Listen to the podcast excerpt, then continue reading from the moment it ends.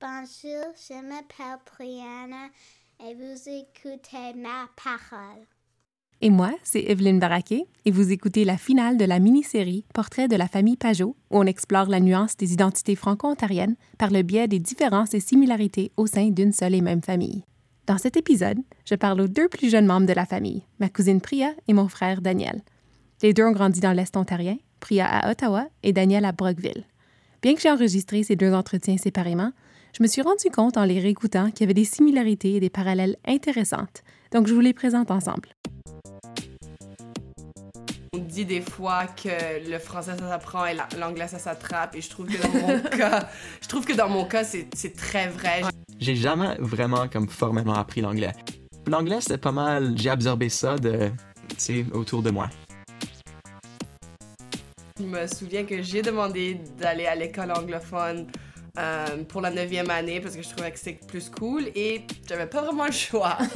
et j'apprécie ça maintenant, mais je voulais, je voulais aller à l'école en anglais. Il y avait beaucoup de mes copains qui, qui allaient changer d'école et ma mère a dit non, tu, tu vas aller à l'école en français, tu vas continuer. Mais j'ai vraiment voulu rester à l'école française. Je, je voulais rester avec mes amis. Je pense pas que mes parents voulaient que je reste à, à Ange Gabriel pour le secondaire. Ils, voulaient que je, je change d'école.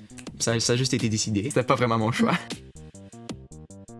je suis aussi un exemple de quelqu'un qui a un peu perdu son identité franco-ontarienne et je l'ai juste remplacé par une identité francophone un peu mhm. naturellement. Je me, je me sens plus comme proche avec ceux qui sont comme bilingues parce qu'ils sont plus comme moi. Ouais. Plutôt bilingues, pas nécessairement juste francophone, mais plutôt comme bilingues.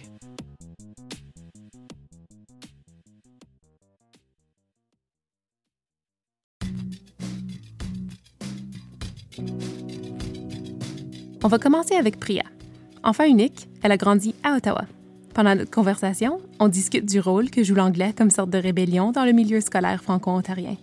On parle aussi d'insécurité linguistique et de son identité linguistique changeante, ainsi que des liens qui rapprochent les franco-ontariens aux Québécois et aux francophones du Canada et du reste du monde. Un petit avertissement. Puisque c'est un de mes premiers entretiens au micro, j'avais pas encore maîtrisé l'art d'enregistrer avec finesse, donc il y a un petit écho et des sons irréguliers ici et là. Bonjour, je m'appelle Priya Pagel. Euh, je suis née à, Ottawa, en Ontario, en 1997. Alors, toi, tu es la seule d'entre nous dans la troisième génération qui est née et qui a grandi à Ottawa.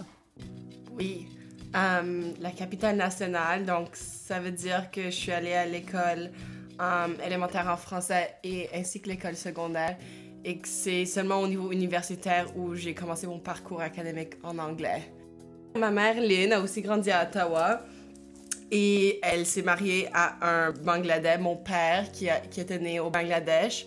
Et donc, moi, j'ai été élevée euh, en bengali et en français à Ottawa. Et j'ai seulement appris l'anglais à l'âge de 10 ans dans un contexte euh, social et non scolaire. Donc, mes parents ont fait un effort de, de m'élever dans chacun, chacune de leurs langues maternelles. À quel âge as-tu remarqué que c'était pas tout le monde qui parlait français et, bengali? Je pense que ben, pour moi, c'était surtout les médias. Donc, c'est quand j'ai commencé à regarder la télé en anglais que, en même temps que mes amis, je pense qu'on a réalisé que ah, le monde anglophone, il est grand et il est cool et on préfère peut-être les émissions en anglais et on préfère lire les livres en anglais. Et donc, c'était probablement à l'âge de genre, ouais, 10 ans. Mm. Ouais.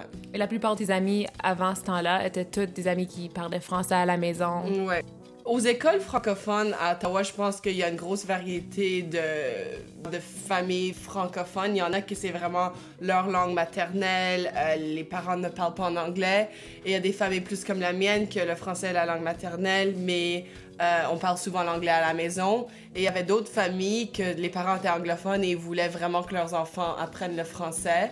Euh, et que donc c'était juste les enfants qui parlaient en français. Donc mon groupe d'amis en grandissant avait cette, variété, mais en général, je pense que avant l'âge où on a vraiment été exposé à la télé, on parlait complètement en français. C'était mhm.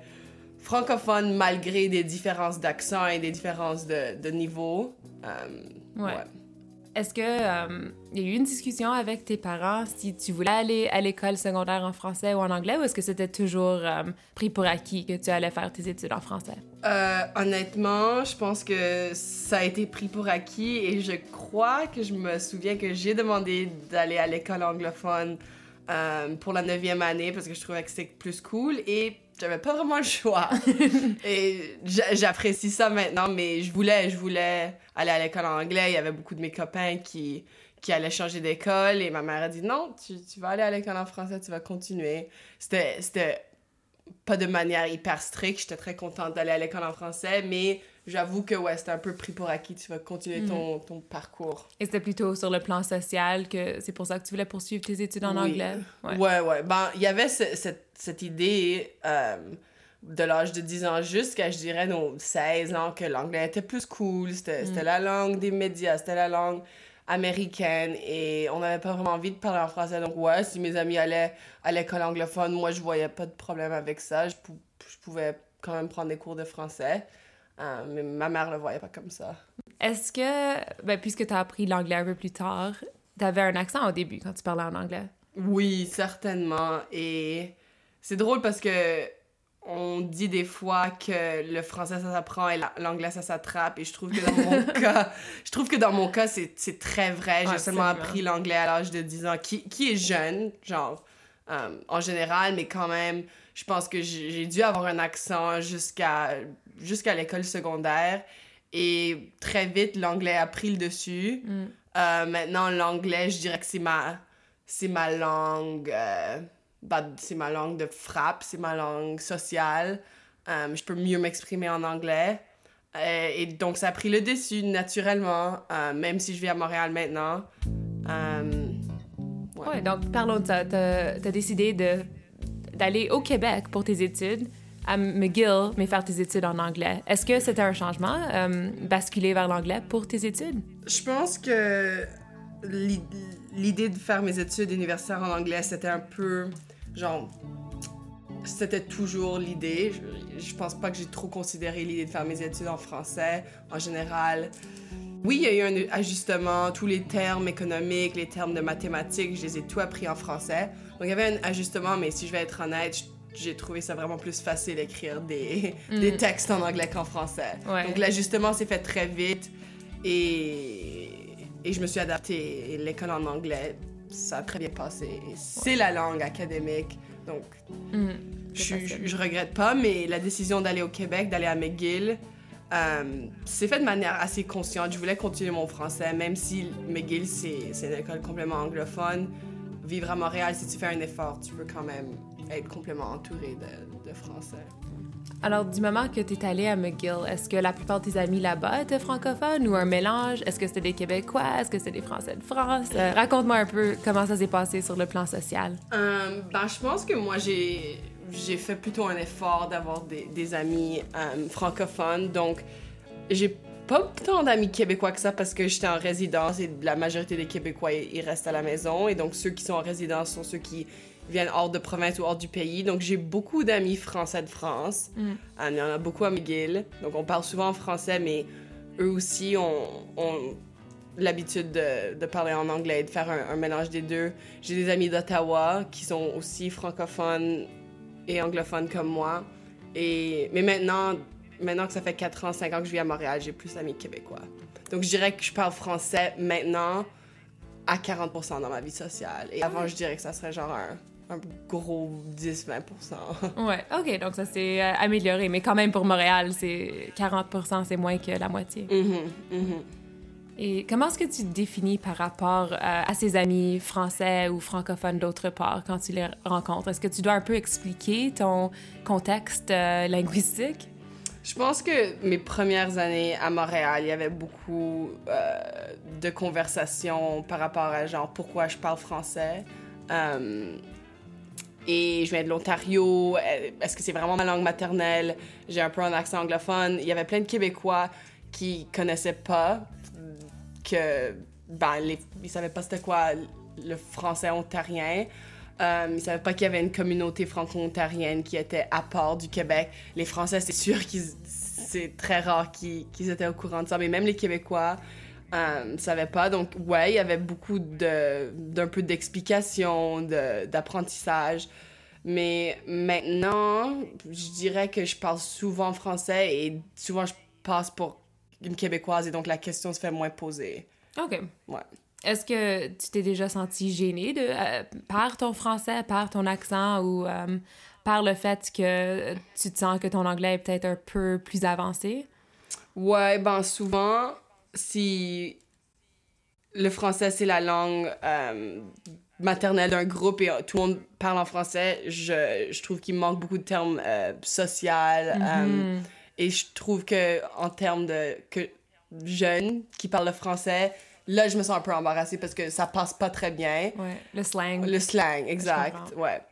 Euh, donc, des fois, je me sens un peu gênée, mais si c'est un groupe qui est très bilingue, c'est, ça passe mieux de, de, par- de parler en anglais pour le slang et de parler en français pour d'autres choses. Mais maintenant que je parle en français au travail, je trouve que je suis plus confrontée avec le fait qu'il manque du vocabulaire, même professionnel, Ouais. académique. Et je, je suis pas embarrassée, mais je trouve que c'est un défi et que je dois vraiment m'efforcer de pas juste euh, dire un mot en anglais si je peux pas penser Ouais. au mot en français. Je, me, je fais un effort pour avoir vraiment un bon français, euh, de pas faire des erreurs, mais c'est, c'est vraiment plus un défi que, que, je, que je croyais parce que j'ai l'habitude de parler en anglais si je trouve pas les mots et ça te fait un peu pas réaliser à quel point ton vocabulaire est peut-être manquant. Ouais, non, je comprends. Et je trouve ça, on voit ça souvent dans notre famille aussi, comme on va souvent parler, discuter en français, et là, tout d'un coup, euh, quand on commence à parler d'un sujet plutôt académique ou politique ou qui, euh, où le vocabulaire est peut-être un peu plus complexe, on bascule encore une fois vers l'anglais parce qu'on dirait même que des fois, on fait l'excuse que c'est parce qu'il y a des anglophones dans la chambre, mais des fois, c'est simplement plus facile de parler en anglais sur ces thèmes-là parce qu'on est plus habitué à parler en anglais quand on parle de ces choses-là. Exact, ben à 100%, moi je trouve que c'est peut-être extrême, mais je me trouve plus intelligente. En anglais, je peux mieux exprimer des idées complexes. Euh, Il y a beaucoup de raisons à ça. J'ai aussi été éduquée euh, en anglais dans ces quatre dernières années, donc beaucoup des, Ouais. des- les termes me viennent plus facilement. Mais oui, et, et c'est vraiment pas un beau sentiment au travail d'avoir l'impression que si je m'exprimais en anglais, je pourrais mieux euh, faire valoir mon point, Ouais. mais que je ne peux pas parce que je travaille dans un milieu francophone et que donc j'ai j'ai l'impression, je sais pas si c'est vrai, que mon point est moins bien compris que si je l'aurais expliqué en anglais. Ouais. Et c'est peut-être juste Ouais. une question de, de pratique Ouais. et ça prend du temps d'obtenir le bon vocabulaire, même dans un milieu anglophone. Des fois, on connaît pas tous les termes. Mhm. Euh, Qu'est-ce que c'est pour toi être franco-ontarienne? Euh, c'est quoi l'expérience franco-ontarienne? Euh, maintenant, je suis, je suis moins connectée à l'identité franco-ontarienne, j'avoue. En grandissant euh, et en allant à des écoles francophones, franco-ontariennes, on peut dire, euh, il y avait vraiment ce sentiment de, de protection de langue et donc on se faisait souvent genre punir pour parler en anglais dans le couloir. Donc ça, c'était mon, mon vécu en grandissant, c'était on est puni pour parler en anglais, mais en même temps, on, on vivait dans une ville majoritairement anglophone, donc on n'avait pas vraiment l'impression qu'on se faisait Ouais. euh, oppressés, disons. Mais mais c'était ça, on avait l'impression que les, surtout nos professeurs, ils, avaient, ils tenaient vraiment ça à cœur. Protéger la langue, on chantait euh, la chanson franco-ontarienne chaque journée. Parenthèse explicative et historique.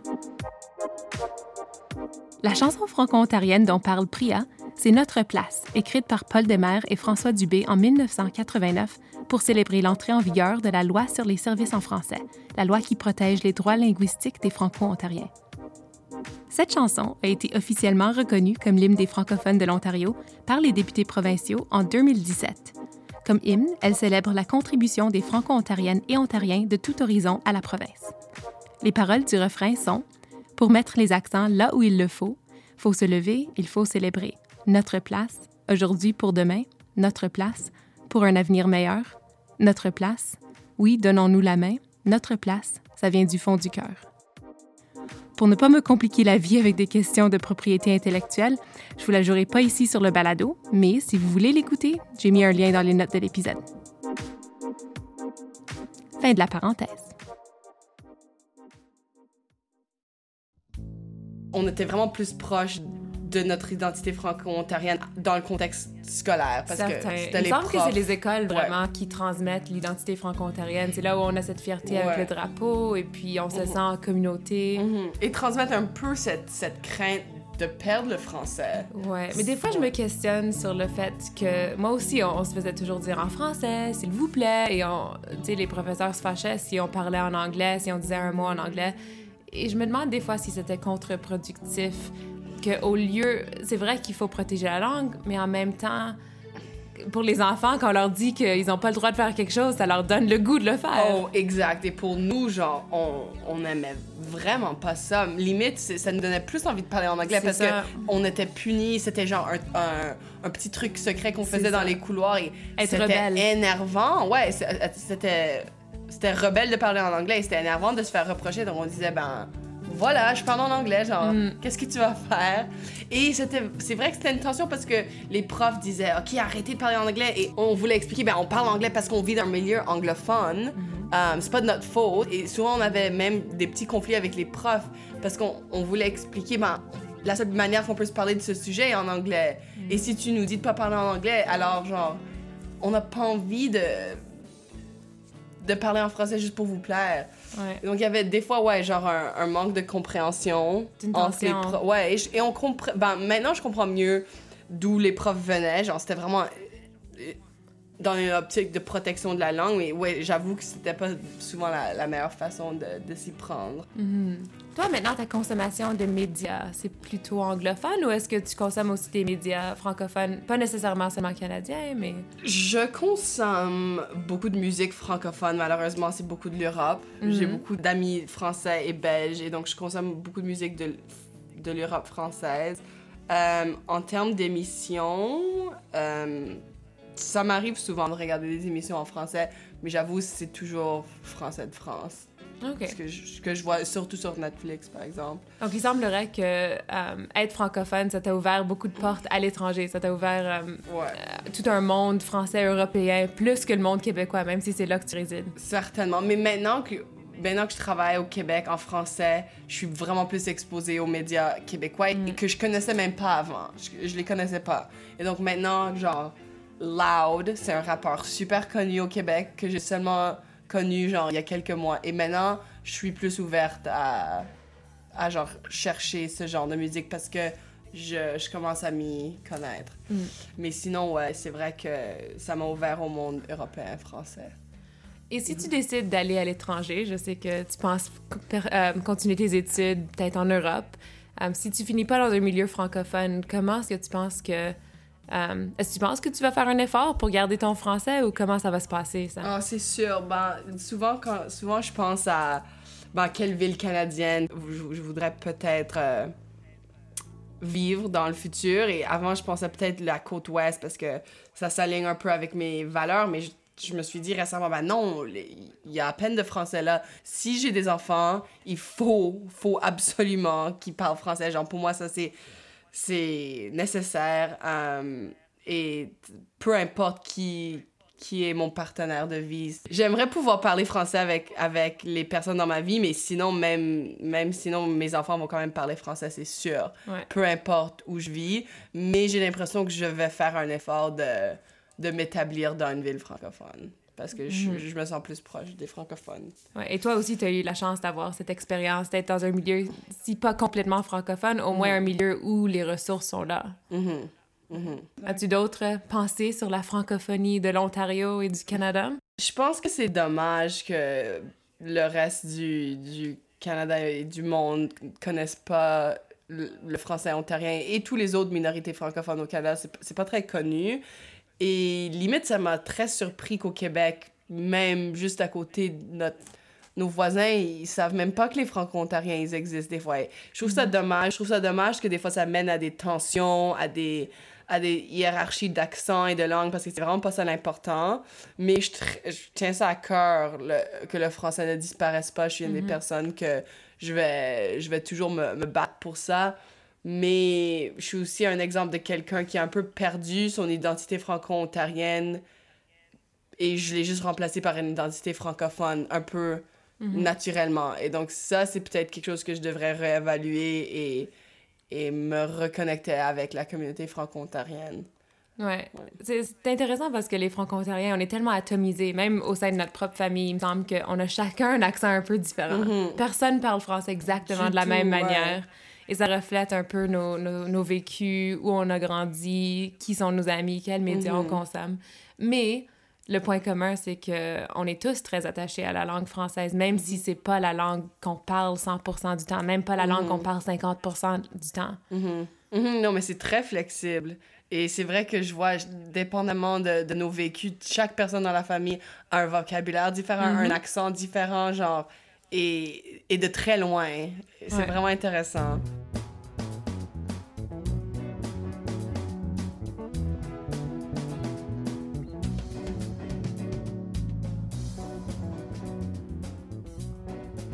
Et maintenant, on va passer à ma conversation avec Daniel, le plus jeune de la famille.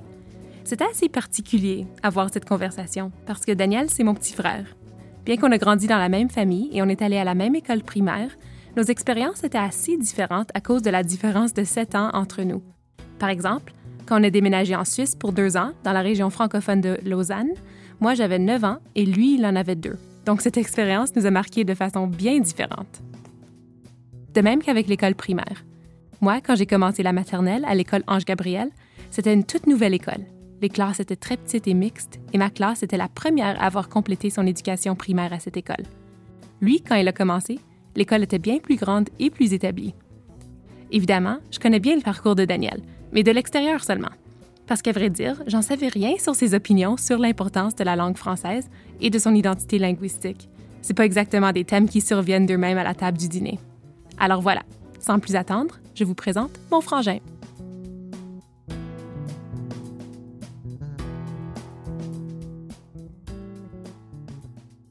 Je m'appelle Daniel, je suis né en 1999 et je suis né à Brockville. Et Daniel, c'est mon petit frère. Donc, euh, il est derrière le micro aujourd'hui pour me parler un peu de son enfance à Brockville. Euh, donc, parce qu'on a sept ans de différence, un peu plus que sept ans, les deux, on a, on a grandi ensemble, mais c'est presque comme si on a eu une moitié, la moitié de notre enfance comme enfant unique, moi et lui. Ouais. Alors, Dan, euh, tes premières mémoires, euh, elles sont où? Oh boy. Euh, j'ai vécu en Suisse. Euh, ça fait très très longtemps. Je me rappelle pas beaucoup. Euh, mes premières mémoires, oh boy. As-tu des mémoires de la Suisse? Pas vraiment. J'avais un petit accent, un accent français quand j'étais pas mal jeune. Je me Un rappelle- accent suisse. Un accent suisse, ouais. Je me rappelle pas vraiment. Je me rappelle un peu de la maison. Mm-hmm. Je me rappelle. Ben, je me rappelle parler français beaucoup. Euh, mais ouais, non, je pense que mes premières mémoires, c'est vraiment à l'école élémentaire. Ouais. Ange Gabriel. Ouais, en Gabriel, l'école française. C'est l'école française de Brockville. Euh, Parle-moi un peu de, de l'école Ange Gabriel. Alors, il y avait beaucoup d'anglophones euh, parce que je pense que c'était les parents qui voulaient que les élèves aient une éducation française. Mais ouais, comme j'avais dit, on avait un groupe d'amis pas mal petit, mais je connaissais tout le monde. Euh, ouais, c'était les mêmes personnes. euh, Toi, pendant... tu avais des plus grandes classes, Ange Gabriel. Non, il me semble que ouais, ils étaient comme 22 élèves. C'était beaucoup pour notre petite école qui C'était avait pas quoi, mal à, beaucoup. à peu près 150 élèves? Ben ouais, je me rappelle une année, il y avait comme une personne en 11e année, alors c'était une petite école. Mm-hmm. Mais ouais, il y avait beaucoup, je pense, 20, tu sais, 20, euh, 20 à 25 personnes. Ouais. Ouais. Um, mais on connaissait tout le monde, on parlait en français en classe. Euh, mais tu sais, à la récréation, des fois, on voulait relaxer un peu, on parlait en anglais parce que c'est Brockville et c'est c'est pas mal anglophone. Et la plupart s'exprimaient mieux en anglais. Ouais, t'es Ouais. plus habitué à ouais, s'exprimer ouais. en anglais. Je connais beaucoup de gens qui euh, ils, sont venus à Ange Gabriel, ils connaissaient pas, dans, pas de français du tout. Et alors, c'était pas mal naturel pour que pour que- qu'ils parlent en anglais. Mhm. Et toi, Ouais. tu avais une facilité dans les deux langues, donc ça te Ouais. dérangeait pas? Non, ça me dérangeait pas. Est-ce que tu te rappelles d'a- d'avoir appris l'anglais ou est-ce que tu te rappelles d'un temps où tu avais de la misère à parler en anglais? Um, c'est une question pas mal bizarre parce que je me rappelle pas d'av- je me rappelle pas avoir appris l'anglais. J'ai jamais vraiment comme formellement appris l'anglais. Um, quand je suis allé à une école euh, en secondaire, alors en neuvième année, j'ai pris des courses anglaises. Je me rappelle avoir des, un peu de problèmes avec quelques mots ici et là, mais l'anglais c'était pas mal. J'ai absorbé ça de, autour de moi. Ouais, ouais ça- Alors, l'anglais, ça s'attrape. Ouais, c'était pas trop trop difficile. Petite anecdote. Quand Daniel a commencé la maternelle, moi, j'étais déjà en septième année. Dans ce temps-là, il connaissait à peine l'anglais. Il comprenait, mais il parlait seulement français. On blague qu'après quelques mois à l'école française, Daniel a appris à parler l'anglais. Et c'est vraiment pas une exagération.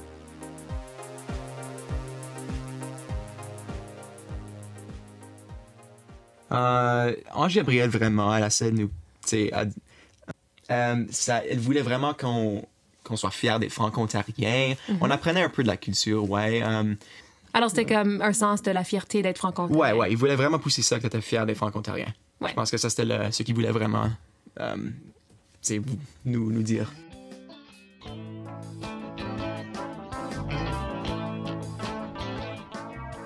Et toi, tu as aussi fait des, euh, des camps d'été en français, non? J'ai fait deux camps. Euh, J'en ai fait.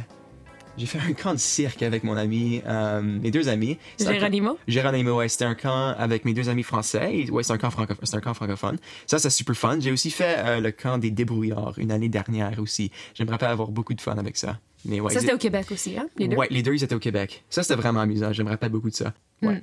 Est-ce que tu te rappelles euh, comment c'était interagir avec les Québécois? Est-ce que tu devais un peu expliquer d'où tu venais?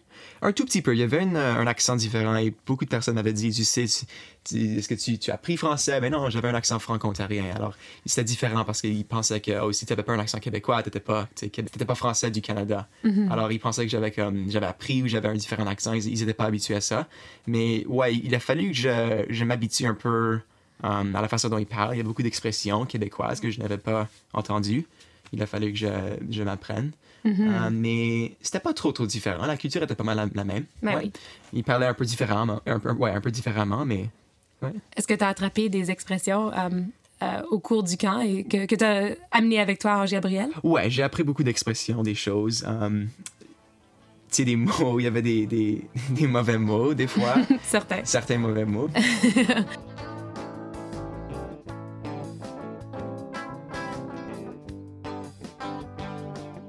Quand tu étais petit, comme, est-ce que tu te rappelles qu'on parlait en français à la maison, en anglais? Que- quelles sont tes mémoires? Euh, je me rappelle parler beaucoup en français. L'anglais, c'était comme un tout petit peu.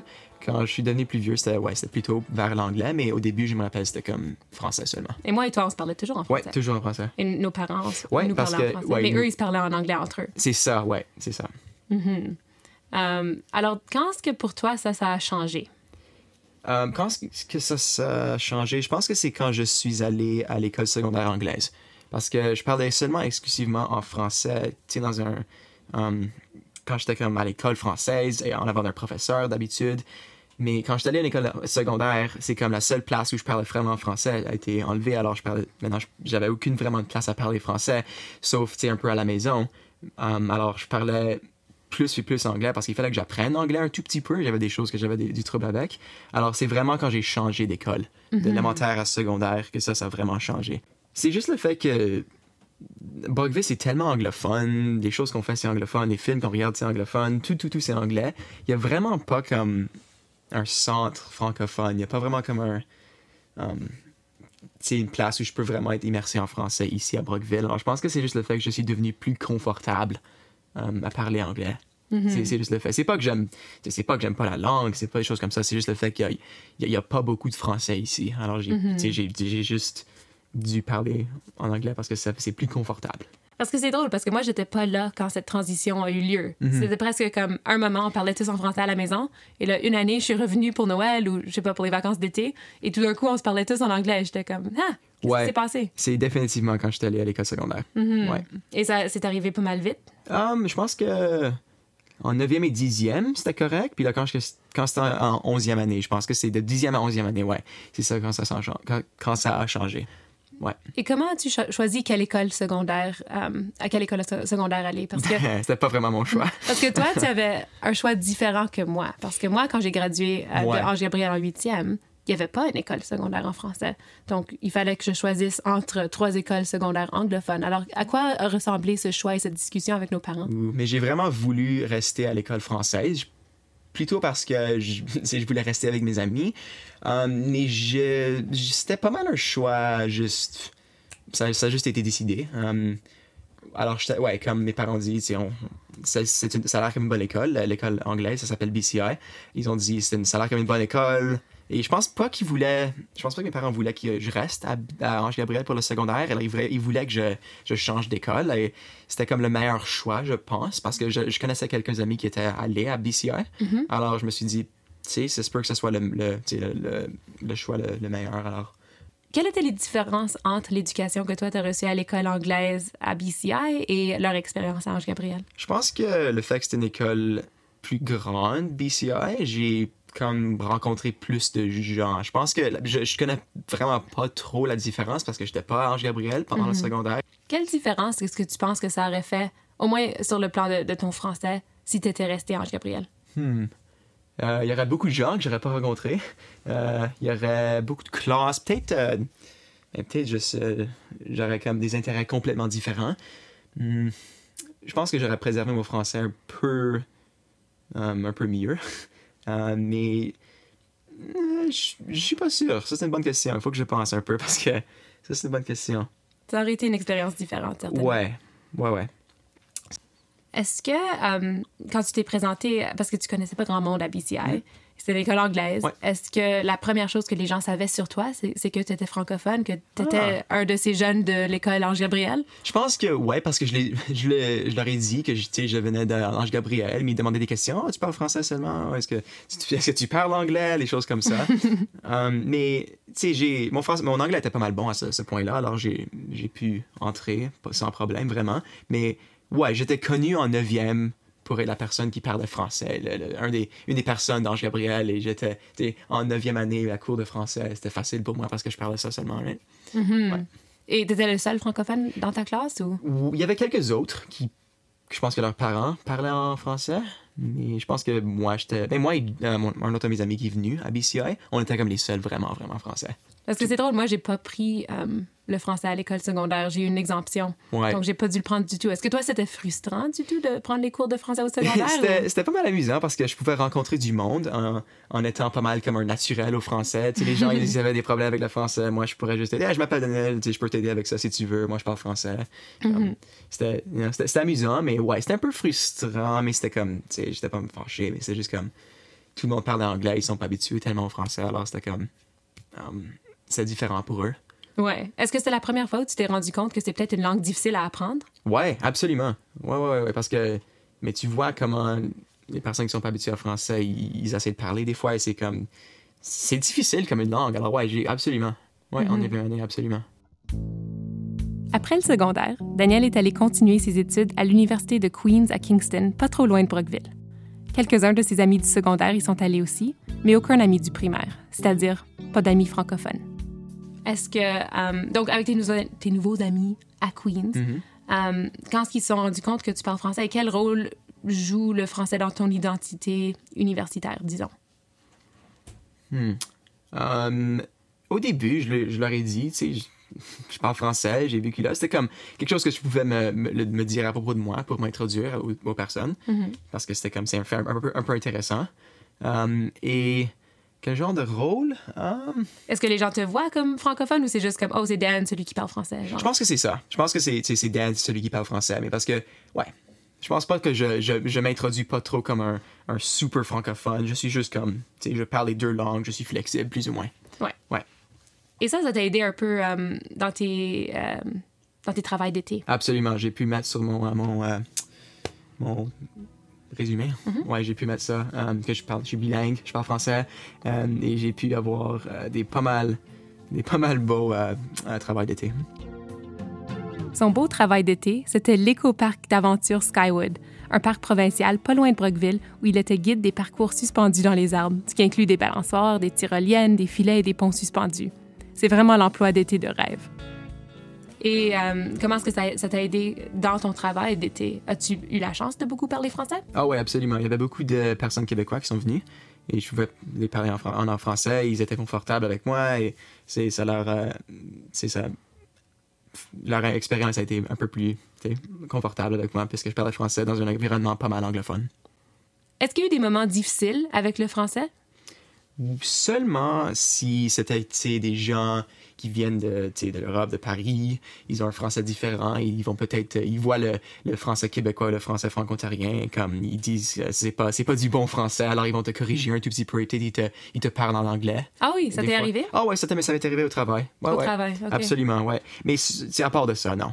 C'est juste comme des moments comme ça où les accents sont différents, il y a un peu de, un peu de différence là. Et comment euh, tu réagis quand quelqu'un, par exemple, euh, t'entend parler français et répond en anglais? Quand Ben- tu sais qu'ils sont francophones? Ouais, je fais juste, je fais juste comme parler en anglais. S'ils veulent, s'ils veulent me parler en anglais, je, je leur parle en anglais, je suppose. Ça te dérange pas? Ça me dérange pas trop, puis hein, tu sais, je- c'est c'est mon travail, je veux pas, je veux pas les faire fâcher. c'est vrai. Quand est-ce que tu parles en français le plus souvent ces jours-ci? Hmm. En famille, je pense que quand je vois la famille de ma mère tu sais, mon père, les, les gens de Montréal, euh, c'est- c'est c'est pas mal toujours en français. Ça, c'est vrai. Avec Belle, notre grand-mère, on parle toujours français. Ouais, toujours français. Euh, alors en famille, ouais. Et au travail, quand je travaillais, c'était pas mal, tu sais, moitié-moitié français, anglais. Il y avait beaucoup de personnes au Québec. Euh, à coup, à l'université, il y a pas beaucoup de français. Non. Alors, maintenant, tu sais, je suis, je suis en troisième année, alors je, fais, je suis là tout le temps, alors il y y a vraiment pas beaucoup de français là. Alors, je pense que le temps, ouais, le temps vraiment, quand je parle le plus de français, c'est quand je suis en famille. Est-ce que euh, tu t'étais jamais rendu compte que ce serait possible de perdre ton français? Est-ce que c'était quelque chose que tu savais qui pourrait arriver? Ouais. Je pense que, ouais, quand je, quand suis fini secondaire et j'étais vraiment confortable avec l'anglais et je commençais à penser en anglais et je commençais à m'exprimer plus facilement en anglais, ça m'est vraiment comme, j'ai comme, wow. Il faut toujours que je préserve le français parce que c'est toujours là et c'est important. Alors, ça m'est définitivement comme, ça m'a ça m'a frappé en- après le secondaire. Et pourquoi est-ce que c'est important pour toi de garder le français? Je pense que c'est juste le fait que si j'ai grandi en français, mes, mes mémoires quand j'étais jeune, c'était en français. Mes amis, quand j'étais très jeune, c'était juste en français. C'est juste parce que je pense que si je perds ça, je perds comme une grande partie de mon enfance quand j'étais jeune. Et c'est le fait que j'ai grandi, pour huit ans en français. Si je perds ça, c'est comme. C'est pas mal triste parce que c'est une grande partie de ma vie. Alors, qu'est-ce que tu fais pour essayer de, de maintenir ou de. C'est maintenir d'un côté, mais c'est aussi parce que ton anglais, maintenant, tu as, tout ce vocabulaire Ouais. spécialisé, Mhm. technique dans ce que tu apprends, euh, euh, sur le plan social Mhm. aussi, avec les médias que tu consommes. Ton, ton, tu grandis avec l'anglais maintenant Ouais. d'une façon que tu grandis un peu moins avec le français. Ouais. Alors, qu'est-ce que tu fais pour essayer de rétablir un équilibre ou si tu le fais du tout? Ben, je me mets sur des podcasts. c'est une. euh, ouais, que t'es là. Ouais. euh, autre que ça, tu sais, j'essaie de. Hmm. Si je suis sur Internet, si, ouais, si je suis sur Internet et je regarde des, des vidéos, j'essaie de regarder des vidéos français. Um, ça, c'est quelque chose que j'essaie de faire. Um, tu sais, j'essaie de, de, juste, de juste pratiquer des fois. Comme, quand je suis, tu sais, tout seul, quand, quand je suis en train de marcher au, en campus, j'essaie de juste comme, penser en français et juste comme répéter des choses en français. C'est difficile. Il n'y a pas vraiment quelqu'un que je peux parler en français, Mhm. autre que la famille, mais c'est juste comme, il faut vraiment que j'essaie de juste pratiquer, tout seul. Donc, tu remarques que c'est peut-être c'est un acte conscient maintenant de Ouais. garder ton français. Ouais, parce qu'il faut que j'essaie. Il faut vraiment que je me force parce que Mhm. c'est pas naturel. Il n'y a pas quelqu'un qui. qui ben, euh, sauf être en famille, il n'y a pas vraiment quelqu'un ou quelque chose qui, qui me force à parler en français. Il faut vraiment Ouais. que j'essaie. Um, si tu t'imagines dans 5 ans, dans 10 ans, um, comment est-ce que tu te vois um, garder ton français ou. Ouais? Je vais, je vais définitivement essayer de préserver ça. Euh, je ne vais, vais faire des grands efforts de ne pas perdre mon français. Mhm. Um, et si dans un emploi, euh, ils, ils cherchent quelqu'un francophone, je vais me mettre là, je vais essayer de pratiquer, parler aux gens. Est-ce que tu te vois vivre dans un milieu français? Ouais, ouais. Je- ouais, ça pourrait arriver. Ça serait, ça serait bon. Ça serait vraiment bon parce que là, je serais immersé. Um, mais je pense que, ouais, c'est juste. Je, je vais essayer vraiment de juste préserver ça en, en parlant aux gens. Si je rencontre quelqu'un qui est francophone, je vais essayer de parler en français. Mhm. Um, c'est une- bonne façon de. C'est ouais, c'est un bon moyen de, de rencontrer des gens. C'est de dire, oh, je parle français aussi. Ouais. J'ai rencontré plein de monde faisant ça. Ce qui est drôle, je trouve, c'est surtout avec nous, on n'a pas vraiment un accent en anglais. Non. Donc, le monde ne sait pas qu'on est fran- francophone. Quand on nous Ouais. parle en anglais. Alors, c'est très possible de rencontrer d'autres francophones bilingues Qui sont leur parler comme- seulement en anglais et puis se rendre compte comme un an plus tard. Que- mais ça m'est arrivé des fois. Ça m'est arrivé où je rencontre des gens, tu sais, pas comme des, des, des, des amis de, euh, de quelques années, mais juste des gens que je rencontre ici et là, et je les entends parler en français, et je me dis, ouais, attends une seconde, tu parles français aussi? Like, ça, ça m'est arrivé des fois. Mhm. Ouais. Et là, il faut faire un effort pour commencer à parler en français parce que quand on se rencontre dans Ouais. une langue, c'est des fois ça devient un peu difficile de changer de langue. Et peut-être je vais parler en anglais avec un accent francophone, et là, je vais rencontrer des gens plus facilement. C'est une solution. Ouais. Alors pour toi, qu'est-ce que qu'est-ce que c'est être franco-ontarien? Hmm, J'ai vraiment aucune idée. C'est correct de pas avoir une réponse. Ouais, c'est une question ouais. difficile. C'est une, c'est une question difficile. Je sais que je veux dire quelque chose, mais je, je sais pas, je sais pas. Mhm. Ouais, c'est tough. Um, c'est juste, c'est. Je dirais plus c'est, c'est quoi être bilingue? Parce que ça, c'est quelque chose que je connais d'autres gens qui sont bilingues. Et je- quand je rencontre d'autres gens qui sont bilingues, je, je c'est comme. Je, je me sens proche d'eux parce que on parle deux langues, on parle des français et anglais. On a, on a été comme une école française, une école anglaise. Comme, je, me, je me sens plus comme proche avec ceux qui sont comme bilingues parce qu'ils sont plus comme moi. Ouais. Plutôt bilingue, pas nécessairement juste francophone, mais plutôt comme bilingue.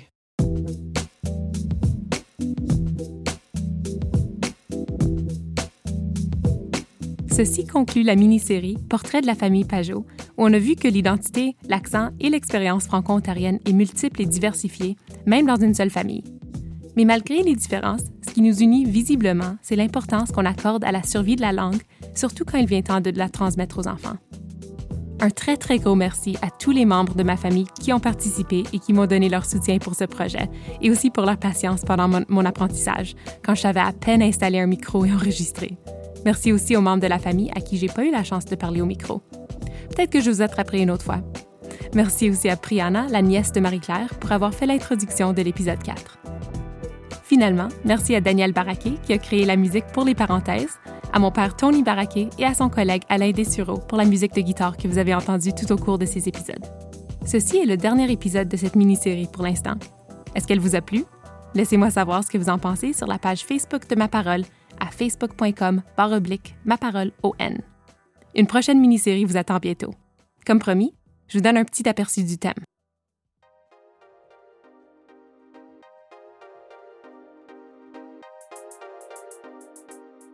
Ange Gabriel, l'école primaire de Daniel et moi, a ouvert ses portes à un moment très propice, en 1995, l'année où j'étais censée entrer en maternelle.